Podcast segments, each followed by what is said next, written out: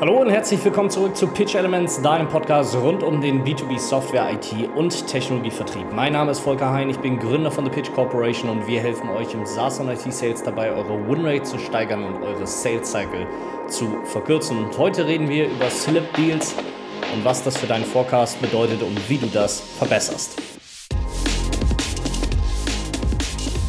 Q1 ist für die meisten Software- und IT-Firmen da draußen rum. Q1 ist immer ein besonderer Zeitraum, Januar, Februar, März. Hier entscheidet sich ganz viel über das Jahr. Viele Firmen fangen hier überhaupt erstmal an, ihre Pipeline zu generieren, aufzuräumen vom letzten Jahr, ähm, dafür zu sorgen, die ersten Kunden reinzukriegen. Eine sehr emsige Zeit, viel Beschäftigung, ähm, weil sich hier ganz, ganz viel entscheidet. Gerade die großen Deals, die langen Engagements müssen ja hier gesetzt werden, damit sie überhaupt noch in diesem Jahr ähm, am Ende des Jahres closen.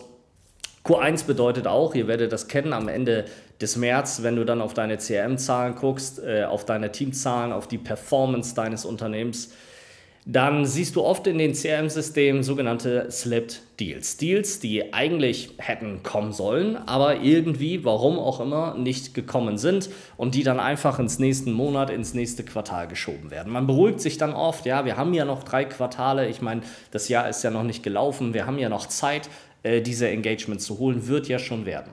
Das Ding ist aber, je länger ein Deal dauert, also je länger die Kunden an einem Deal arbeiten, je länger deine Seller an einem Deal arbeiten, desto unwahrscheinlicher wird es, dass dieser Deal gewonnen wird. Warum? Weil die Urgency sinkt. Weil das der Grund, warum der Kunde sich überhaupt für ein Thema interessiert, ähm, der Grund, warum ähm, eine Veränderung im Business durchgeführt werden soll, auf einmal vielleicht gar nicht mehr so dringlich ist, auf einmal ganz anders gesehen wird, sich einfach Dinge verändert haben. Ja, es passieren unvorhergesehene Sachen. Ja, du hast einen Budget Freeze auf einmal oder deine Stakeholder wechseln durch. Du wirst das kennen, wenn du mit langen Opportunities arbeitest oder sehr strategischen Opportunities. Von heute auf morgen sind die Leute, die das entscheiden sollen oder die deine Ansprechpartner waren, die deine Champions waren, von heute auf morgen sind die weg und du musst quasi wieder von Null anfangen, dieses Engagement aufzubauen. Dein Wettbewerb kann reinkommen. Das heißt, je länger eine Opportunity dauert, desto wahrscheinlicher ist es auch, dass dein Kunde anfängt, über dieses Thema nachzudenken und darüber nachzudenken, ist das denn wirklich der einzige Anbieter? Oder können, kann es, gibt es keine andere Möglichkeit, dieses Thema anders zu lösen als mit diesem einen Anbieter? Und je mehr Zeit ich habe, je mehr Zeit ich mir dafür nehme, desto mehr mache ich natürlich auch Research. Das ist die Research-Falle, in die die Kunden tappen, dass sie dann irgendwann so viel recherchieren oder sich so viel angucken, dass sie das Gefühl haben, ähm, sie haben den gesamten Markt noch nicht discovered, da gibt es noch mehr draußen und deswegen brauchen sie noch mehr Zeit. Oder sie fallen in, diese, ähm, in dieses Hindernisfeld, dass sie ähm, zu viele Informationen haben und basierend auf diesen zu vielen Informationen nicht mehr in die Handlung kommen. Und es kann natürlich auch sein, dass sich das Problem einfach in Luft auflöst. Das heißt, die Problemwichtigkeit, dass ein Kunde sagt, okay, das ist ein Problem gewesen, letztes Quartal, aber dieses Quartal ist es kein Problem mehr, weil sich Prioritäten verändert haben, weil irgendwo irgendwas anderes passiert ist, es hat sich die, ähm, die Prioritäten einfach geschiftet. All das kann ja passieren. Und das passiert umso öfter, je länger die Deals tatsächlich dauern.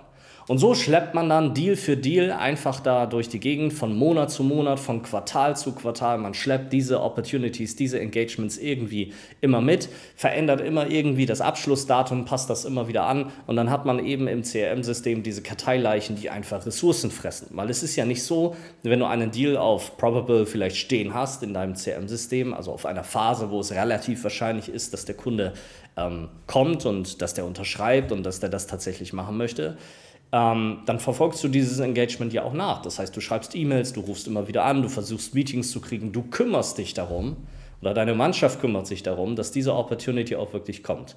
Und das frisst natürlich Zeit und Ressourcen.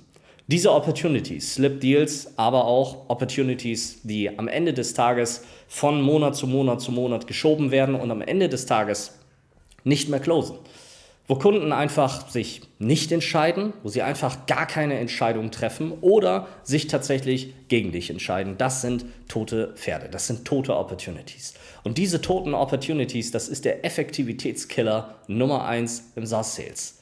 Weil Opportunities in dieser Komplexität, in der Länge, wie sie normalerweise dauern, in der Tiefe, in der sie abgebildet werden müssen, damit Kunden sich entscheiden können, möchte ich das kaufen oder möchte ich das nicht kaufen, bedeutet immer Viele, viele, viele Ressourcen. Viele Ressourcen bedeutet auch immer viele Meetings. Das heißt, ihr habt Sales Cycle, da habt ihr teilweise 12, 18, 24 Meetings über einen Zeitraum von sechs bis neun, vielleicht sogar zwölf Monaten. Ihr habt Experten dabei, Leute, die aus dem Pre-Sales kommen, Consultants, die reinkommen. Vielleicht habt ihr ein Executive Sponsorship noch damit drin. All diese ganzen Themen, all diese ganzen Leute kommen da rein und sie fressen Ressourcen. Es ist alles Zeit, es sind Kosten, die entstehen. Die Customer Acquisition Costs explodieren quasi durch die Decke. Aber im Hintergrund steht immer dieses Gefühl von, ja, wir können das doch doch noch retten. Vielleicht, vielleicht sind wir ja doch noch in der Lage, irgendwie dafür zu sorgen, dass dieses Ding hier tatsächlich funktioniert. Und so schleppst du die Opportunities von Monat zu Monat einfach immer wieder durch. Das bedeutet für das Management, für Head of Sales, Chief Sales Officer, CROs, einfach einen Forecast, der Achterbahn fährt, wo du einfach nie weißt, was am Ende des Monats, am Ende des Quartals, am Ende des Jahres eigentlich wirklich kommt und was eigentlich nicht. Forecast Predictability ist eines der zentralen Kernthemen im SaaS und IT-Sales. Es geht um die Frage danach, wie kann ich meine Pipeline überhaupt einschätzen, wie kann ich einschätzen, was wirklich kommt, was nicht kommt, weil da ja ganz viel dranhängt. Das heißt, gerade äh, High-Growth-Firmen, da geht es ja vor allem darum, letztlich auch mit diesem Kapital, was ich erwirtschafte durch die Deals, die ich mache, Investitionen zu tätigen. Investitionen in die Software, Investitionen in Menschen, in den Sales, in die Entwicklung, ins Marketing und so weiter und so fort. Das heißt, das gesamte Leben eines SaaS-Unternehmens oder IT-Unternehmens hängt am Sales. Und es hängt an der Frage danach, was kommt eigentlich im nächsten Monat rein. Und zwar basierend auf einer Stringenz. Was kommt stringent Monat für Monat für Monat für Monat eigentlich an Cashflow hier in diese Firma rein? Und dafür brauche ich diese Forecast Predictability. Je besser ich forecasten kann, desto besser kann ich investieren. Was brauche ich für diesen besseren Forecast? Was brauche ich dafür, um herauszufinden, diese Slipped Opportunity, die ich habe? Ist die tatsächlich einfach nur slipped um ein paar Wochen, weil irgendwas beim Kunden passiert ist? Oder ist das eine Opportunity, die nicht mehr closen wird? Also eine Opportunity, die ich eigentlich schon verloren habe, wo ich aber gar nicht merke, dass ich sie vielleicht sogar schon verloren habe. Dafür brauche ich eine bessere Einschätzung meiner Deals. Ich muss stärker, besser verstehen, wie führe ich eigentlich diese Opportunity?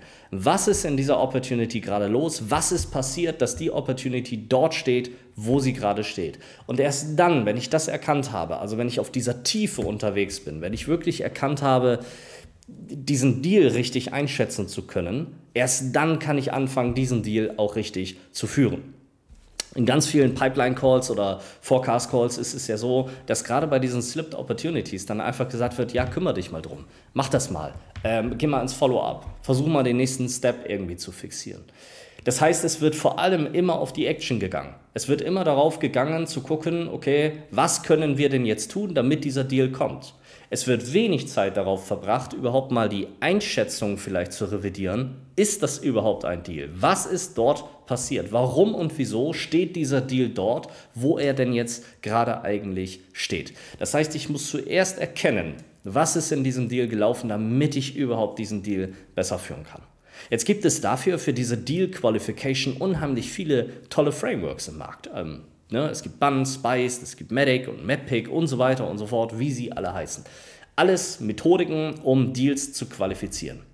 Jetzt ist man irgendwann auf die Idee gekommen zu sagen, okay, wenn ich einen Deal anhand dieser äh, Themen qualifizieren kann, dann kann ich ja auch diese Themen nutzen für die Discovery. Weil je besser ich die Discovery mache, basierend auf der Deal Qualification, umso besser müsste ja eigentlich mein Deal qualifiziert sein. Das führt dann dazu, dass es ganze CRM-Systeme gibt, die auf Medic und MedPick und so weiter ähm, äh, basieren, wo man das dann schön eintragen darf, damit man dann Scoring am Ende des Tages hat, um seine Deal Qualification zu machen.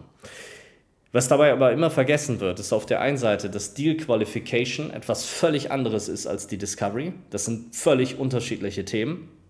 Denn bei der Deal Qualification geht es um die, um die Umwelt dieses Deals. Habe ich die richtigen Stakeholder? Habe ich das Budget? Wie ist der Entscheidungsprozess? Sind diese Leute überhaupt committed?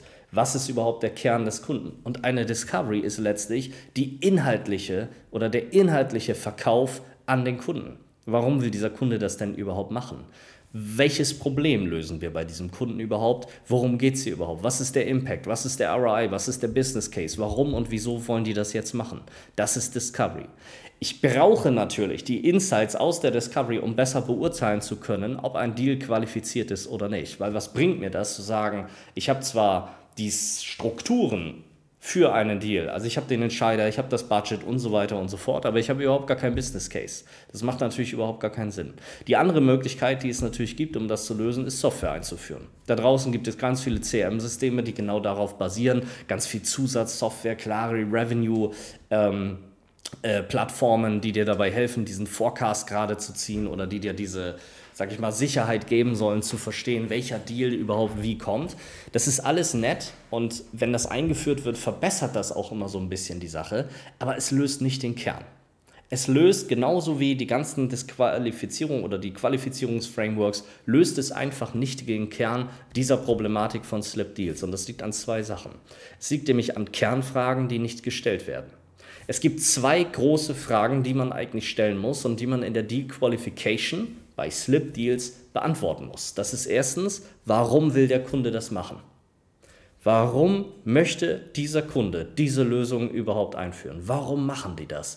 Was steckt dahinter? Was ist das größere Big Picture im Hintergrund, warum die dieses Thema überhaupt machen wollen? Und das zweite Thema oder die zweite Frage ist der Wille, das zu lösen. Will to solve. Also mal angenommen, die haben ein starkes Warum und sie haben ein Problem und dieses Problem hat einen Impact mit einer Urgency. Wollen die das überhaupt? Wollen sie diesen Weg gehen von, ich kaufe Software für 250.000 Euro, ich habe einen Implementierungszeitraum von drei Monaten, äh, ich habe äh, Dinge, die ich verändern muss in meinem Business, äh, Einsysteme, Altsysteme, die ich ablösen muss. Wollen die das überhaupt? Also sind, wie committed sind die tatsächlich dieses Thema auch zu lösen und vor allem warum. Dafür brauche ich keine Software. Software kann mir dabei helfen. Sie kann mir dabei helfen, das letztlich nachzuverfolgen im CRM-System, ob die Sachen beantwortet wurden bei meinen Sellern oder nicht. Aber was ich eigentlich brauche, ist eine vernünftige Discovery. Und ich brauche eine vernünftige Salesführung. Was ich brauche, sind völlig andere Pipeline-Calls. Weil das Ding ist doch, das ist etwas, was vom Management kommen muss. Das ist ein eigentlich Head of Sales Thema. Für die operativen Head of Sales, die jetzt zum Beispiel Pipeline Calls, Forecast Calls mit ihren Sellern machen. Diese Calls müssen sich verändern, denn diese Calls sind doch meistens einfach nur eine stumpfe Abfrage, wo steht die Opportunity. Ja, geh mal durch deine Opportunities durch, okay, du hast 20 Stück, erzähl mal, wo stehen die. So, dann heißt es ja, da sind wir im Next Step, dann machen wir das, das und das. So, dann wird gefragt, okay, wie wahrscheinlich ist es, dass diese Opportunity kommt? Und dann sagst du dir irgendwas an den Fingern nach dem Motto, ja, 80 äh, Prozent. Und dann geht's weiter. Das ist doch das, wie die meisten Pipeline- und Forecast-Calls ablaufen. Sie gehen überhaupt nicht in die Tiefe. Und sie handeln von Informationen, die ich sowieso im CRM-System lesen könnte, wenn die Dinger richtig ausgefüllt wären. Das heißt, die meisten Pipeline- und Forecast-Calls sind einfach nur eine Abfrage des Status quo und eine Abfrage des Next Steps. Aber es ist überhaupt gar, kein, ähm, gar keine Beratungsleistung vom Head of Sales gegenüber den Sellern zum Beispiel. Es ist keine, keine Advisory, es ist keine Hilfestellung. Diese Calls sind für die meisten Seller da draußen einfach nur etwas, was man machen muss. Dann sitzt man da zwei Stunden rum, hört den anderen zu, die über Deals, die einen gar nicht interessieren, macht nebenbei seine E-Mails, guckt sich irgendwelche Sachen an und am Ende kriege ich als Head of Sales irgendeine Excel, wo die Hälfte davon überhaupt nicht stimmt, wo ich mich überhaupt nicht darauf verlassen kann, dass das wirklich mein Forecast ist, dass das auch wirklich kommen wird, dass das akkurat ist, dass das fokussiert ist, dass ich damit arbeiten kann und das gebe ich dann weiter. Und am Ende kommt irgendeine große Zahl raus, wo jeder sich darüber freut, Mensch, wir haben so und so viel äh, Revenue in der Pipeline oder im Forecast drin. Und am Ende des Tages, am Ende des Monats, am Ende des Quartals kommen vielleicht 20 Prozent davon an. Wen nützt das denn? Es ist doch völlig verschwendete Zeit, es sind verschwendete Ressourcen und deswegen muss ich vorne anfangen, diese Sachen anders zu drehen. Weil ein Slip-Deal werde ich nicht bearbeiten können, indem ich jetzt sage, oh, wir äh, gehen jetzt durch alle Opportunities durch und ich möchte überall genau wissen, wann der nächste Step ist und wann der Stakeholder wie was äh, geschrieben hat und sowas. Das funktioniert nicht. Sondern was ich herausfinden möchte, ist doch die simple oder einfache Frage, die ich in jedem Pipeline oder Forecast Call ab jetzt stellen kann warum kauft dein Kunde? Lieber Seller, versuch mir in einem Satz zu sagen, warum kauft dieser Kunde unsere Software? Und was du erleben wirst, ist eine absolute Stille. Entweder fallen die Leute direkt auseinander, dass sie das überhaupt nicht darauf vorbereitet sind, überhaupt nicht beantworten können, oder es führt dazu, dass der Seller irgendwas sagt im Bereich von, ja, weil unser Produkt, weil dies, weil das, weil wir dieses Feature haben und weil unser Produkt so und so funktioniert oder wir irgendwelche Datensilos connecten oder irgendwelche Daten bei dem Kunden hin und her schieben und die Datenqualität verbessern, bla bla bla. Alles Gründe, weswegen der Kunde letztlich nicht kauft. Das ist nicht das, was der Kunde kauft. Der Kunde kauft einen Businessprozess. Der Kunde kauft einen anderen Businessprozess als den, den er gerade hat und er verkauft oder er kauft eine Verbesserung in diesem Businessprozess. Das ist das doch, was der Kunde kaufen möchte. Und das ist das, was ich meine Seller fragen muss. Also erkläre mir auf einer Business-Ebene, warum dieser Kunde genau diese Software jetzt eigentlich kaufen möchte. Was haben die damit vor? Was machen die damit? Dann kommt der Use Case. Dann hängen sich die Leute auf im Use Case. Ja, die wollen die Rechnung von A nach B schieben. Okay, herzlichen Glückwunsch, dass die das wollen. Kannst du mit 50.000 anderen Tools auch. Warum wollen die das? Warum wollen die das? Und dann später, wenn du den echtes, das strategische Narrativ gefunden hast, die Frage, warum wollen die das mit uns machen? Jeder Pipeline Call wird anders laufen, wenn du das so machst. Und jede Opportunity wird auf einmal, oder viele Opportunities werden auf einmal auseinanderbrechen. Du wirst auf einmal merken, wie unqualifiziert diese Dinge eigentlich sind, was euch alles fehlt, was euch an Informationen fehlt. Jedes Mal, wo ein Seller ins Straucheln kommt, er oder sie erstmal nachdenken muss oder sagen muss, hm, ja, das weiß ich jetzt auch nicht. So, dann weißt du, okay, Discovery hat nicht gepasst. In der Discovery sind gewisse Themen nicht abgefragt worden oder gewisse Themen nicht herausgefunden worden. Und so schaffe ich es, meine Sales-Organisation durch diese harten Fragen immer und immer und immer wieder an den Punkt zu bringen, wo sie Themen nicht beantworten können. Und dann weiß ich, okay, das ist das, worauf ich mich fokussieren muss. Genau in dieses Black Hole muss ich rein. In diese Black Box und das muss ich aufschlüsseln, das muss ich verbessern. Und dann merke ich auf einmal, wie dünn diese Opportunities sind. Dann kann ich anfangen nachzuqualifizieren. Das heißt, ich hole mehr Informationen aus dem Kunden raus, kann dann wirklich anfangen, nochmal zu pitchen, meinen Pitch zu verändern, meine Sales Message, meine Strategie in diesem Engagement zu verändern. Das muss ich machen, wenn ich Slip Deals habe oder wenn ich keine gute Forecast-Wahrscheinlichkeit äh, oder ähm, Präzision letztlich in meinem Unternehmen habe. Was ich natürlich auch machen kann, machen muss, ist dafür zu sorgen, dass meine Deals, die ich habe, meine Seller, dass die natürlich auch in der Lage sind, diese Deals frühzeitig zu disqualifizieren. Das ist die größte Angst, die alle Software- und IT-Seller haben. Oh, meine Pipeline ist irgendwie zu gering. Ich kann diese Opportunity nicht disqualifizieren. Und es steht ja immer irgendwie groß im, im Hintergrund, was würde denn passieren, wenn ich die doch gewinne? Vielleicht kann ich diesen Kunden ja doch noch drehen. Vielleicht wollen die ja gar nicht das, was sie am Anfang gesagt haben, sondern etwas ganz anderes. Also bin ich mit dabei, ich mache mit, ich stelle vor, ähm, ich präsentiere, ich biete am Ende des Tages an. Dann habe ich einen Haufen äh, Deals, Opportunities in meiner Pipeline, in meinem CRM drin, die am Ende nichts werden weil der Product Problem Fit überhaupt nicht gegeben ist, weil ich überhaupt nicht mit der richtigen ICP spreche, weil ich überhaupt nicht dafür gesorgt habe zu verstehen, warum der Kunde das eigentlich machen möchte. Das heißt, Disqualifizierung, diese Stärke, also es braucht eine mentale Stärke, Kunden zu disqualifizieren. Das tut unheimlich weh, ist unheimlich schwierig. Was ich dafür brauche, ist eine ganz klare Art und Weise, die Discovery zu machen. Was ich dafür brauche, ist eine ganz klare Sichtweise darauf, wie qualifiziere ich überhaupt einen Deal? Wie gehe ich da stärker rein? Welche Fragen stelle ich mir eigentlich? Und wie baue ich diese Opportunity eigentlich vernünftig auf? Dann muss ich in der Lage sein, den Konflikt auszuhalten. Denn disqualifizierte Opportunities haben doch meistens einen Grund. Sie haben den Grund, dass der Kunde irgendwie anfängt zu blocken oder nichts mehr sagt oder ähm, nicht zum, zum, zum whatever, Stakeholder äh, euch weiterlassen möchte oder zum C-Level. All diese ganzen Themen tauchen dort doch auf. Und diese Themen kann ich nur lösen, wenn ich in der Lage bin, in den Konflikt zu gehen und meinem Kunden zu sagen, Moment mal, was passiert hier eigentlich gerade? Ihr wollt von uns ein POC, aber ihr seid nicht mal in der Lage, irgendwie uns zu sagen, warum und wieso ihr dieses Thema machen wollt. Ihr seid nicht in der Lage zu sagen, ob eure Geschäftsführung dieses Thema abgesegnet hat. Und wenn eure Geschäftsführung das Thema abgesegnet hat, ist es doch überhaupt gar kein Stress, dass die in diesen Call kommen für 20 Minuten, dass wir miteinander diskutieren können, ob das überhaupt das richtige Thema äh, für eure Geschäftsführung ist. Das heißt, reinzugehen in diesen Konflikt, dieses, diese Sicherheit im Hintergrund zu haben, diesen Schneid zu haben, wirklich reinzugehen in eine Opportunity und dort einfach mal aufzuräumen. Das ist das, was ihr den Sellern mitgeben müsst.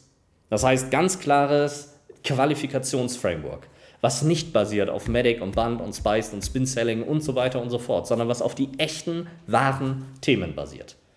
Nämlich auf die Frage nach dem Warum, auf dem Will to Solve und anderen Themen.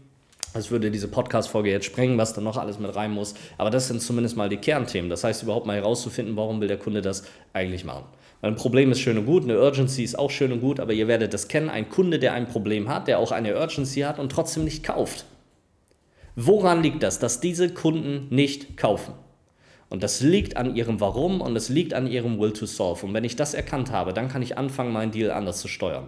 Denn entweder hat der Kunde irgendwas von mir nicht verstanden, irgendeinen Mehrwert, einen Impact nicht verstanden, er sieht das in seinem Business nicht, er sieht das nicht, dass das umgesetzt werden kann, oder er hat Angst. Er hat alles gekauft, die gesamte Argumentationslinie gekauft, oder er fängt an zu sagen, ich habe das zwar gekauft, aber ich traue mich nicht, das zu machen. Und das muss ich erkennen können, weil dann kann ich anfangen, anders zu steuern. Und dann muss ich unterschiedlich pitchen. Davon abhängig mache ich meine Pitch-Strategie und meine Pitch-Struktur und die, das gesamte Messaging. Das heißt, auch dort muss ich in der Lage sein, den Leuten ein Framework an die Hand zu geben, eine Methodik an die Hand zu geben, wie sie in der Lage sind, eigentlich diese Pitches richtig zu bauen. Und dann natürlich reinzugehen in den Konflikt, also die Fähigkeit zu besitzen, diesen Kunden zu führen, ein Sales Engagement zu steuern, diesen Kunden mitzunehmen, ihn nicht vor den Kopf zu stoßen, aber schon auch deutlich zu machen, wo der Hase langläuft und was die Richtlinien und die Qualifikationsmerkmale sind, auf die man sich hier einlassen möchte. Das sorgt dann dafür, dass ich natürlich viel, viel früher disqualifizieren kann. Das heißt, diese ganzen Schrott-Opportunities, die ich in meinem System drin habe, gar nicht erst zu tragen kommen, die dann natürlich im weiteren Verlauf auch keine Ressourcen, keine Kosten fressen, keinen Mental Load bedeuten, sondern die einfach abgeschlossen sind, wo ich mich fokussieren kann auf die echte, wahre Pipeline, die ich eigentlich habe. Ich bin ein großer Freund davon, Pipelines nicht aufzublasen. Ich halte gar nichts von dieser 4x-Pipeline. Ich halte nichts davon, einfach äh, das System voll zu ballern mit irgendwelchen Möchtegern-Opportunities in der Hoffnung, äh, man kann die ja gewinnen. Ich halte nichts davon, an jedem RFP irgendwie teilzunehmen. Ich halte etwas von qualitativen Sales. Qualitativer Sales wird in 2023 gewinnen gegenüber dem quantitativen Sales. Und das ist genau das, worauf ihr euch fokussieren solltet. Kunden erwarten heute etwas anders. Sie erwarten personalisierte, zugeschnittene Engagements. Ein Kunde heute erwartet von dir, dass du ihn verstehst, dass du sein Business verstehst. Scheiß mal auf das Produkt und auf die ganzen Features und die ganzen Funktionen. Kunden erwarten, dass du das Produkt verstehst, äh, dass du das Business verstehst, dass du die Prozesse verstehst, dass du die Beziehungen, die Zusammenhänge untereinander, dass du das verstehst und dass du in der Lage bist, dafür eine Lösung anzubieten. Das ist das, was diese Leute heute erwarten. Und das müssen wir leisten können. Und wenn du das leistest, also wenn deine Salesmannschaft in der Lage ist, genau das auf die Straße zu bringen, Deals viel, viel besser zu discovern, nachzufragen, nachzubohren, Deals besser zu qualifizieren, dann in der Lage zu sein, zu unterscheiden, quali äh, qualifizierte Opportunity oder disqualifizierte Opportunity. Dann daraus eine geile Sales-Argumentation zu entwickeln, die diesen Kunden überzeugt, die ihn begeistert, die ihn mitreißt. Und dann dieses Engagement zum Abschluss zu führen. Dann hast du keine Slipped Deals mehr. Oder zumindest wenige. Du hast die Chancen erhöht, all die ganzen Parameter, die dort eine Rolle spielen, zumindest zu reduzieren und dafür zu sorgen, eine bessere Forecast Predictability und eine bessere Pipeline letztlich zu haben und damit deine Ziele besser und schneller und effektiver tatsächlich zu erreichen. Wenn du diese Ergebnisse erreichen möchtest, also wenn du einen präziseren Forecast haben möchtest, wenn du nicht mehr die Deals haben möchtest, die euch slippen, die verloren gehen, obwohl man sie hätte gewinnen können, wenn du die Winrate äh, vergrößern möchtest, äh, wenn du den Sales Cycle verkürzen willst, wenn du möchtest, dass deine Seller endlich an die richtigen Entscheider rankommen, dann gibt es bei uns ein Gespräch dafür, wo wir dir genau zeigen, wie das tatsächlich funktioniert, wie das an deinen Deals, an deinen Opportunities mit deinem Produktportfolio tatsächlich im SaaS und IT-Sales funktionieren kann, weil wir machen den ganzen Tag nichts anderes als das. Das ist das, womit ich mich jeden Tag beschäftige, diese Sales Engagements, diese Opportunities so zu bauen, so zu shapen, so stringent zu machen, dass wir eine möglichst hohe Closing-Rate tatsächlich auch verwirklichen können und dass wir dafür sorgen können, dass diese Sales Engine, die ihr gebaut habt, besser, effektiver, smoother einfach durchläuft. Wenn du wissen willst, wie genau das funktioniert, schnapp dir ein Erstgespräch bei uns, wo wir dir eine Roadmap aufzeigen, wie genau das funktionieren kann. Ansonsten schön, dass du mit dabei warst. Das war Pitch Elements, dein Podcast rund um den B2B Software, IT und Technologievertrieb. Mein Name ist Volker Hein. Schön, dass du mit dabei warst und bis zum nächsten Mal.